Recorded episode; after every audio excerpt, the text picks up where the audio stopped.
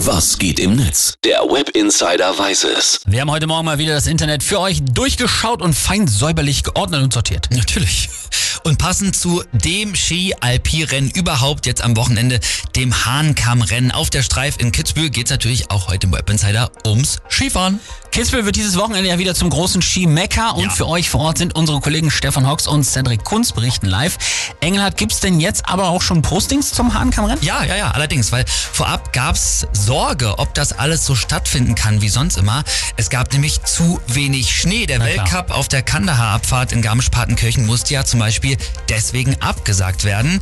Äh, Joachim Forte hat getwittert und übrigens auch ein Foto äh, geschickt. Der hat äh, geschrieben, das Hahnkammrennen wurde in diesem Jahr von sage und schreibe 1180 Schneekanonen gesichert. Wow. Muss man sich mal vorstellen.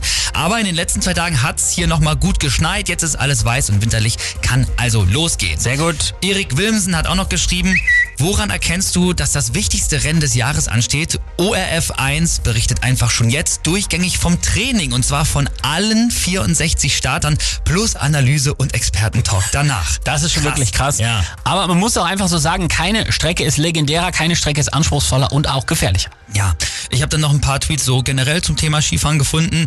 Da ist natürlich ein großes Thema, Skifahren wird ja auch immer teurer. Ne? Allein so ein Skipass und so weiter und so fort. Ja. Der User Kapi drückt das so aus. Könnt ihr eigentlich auch kein Skifahren oder haben eure Eltern studiert?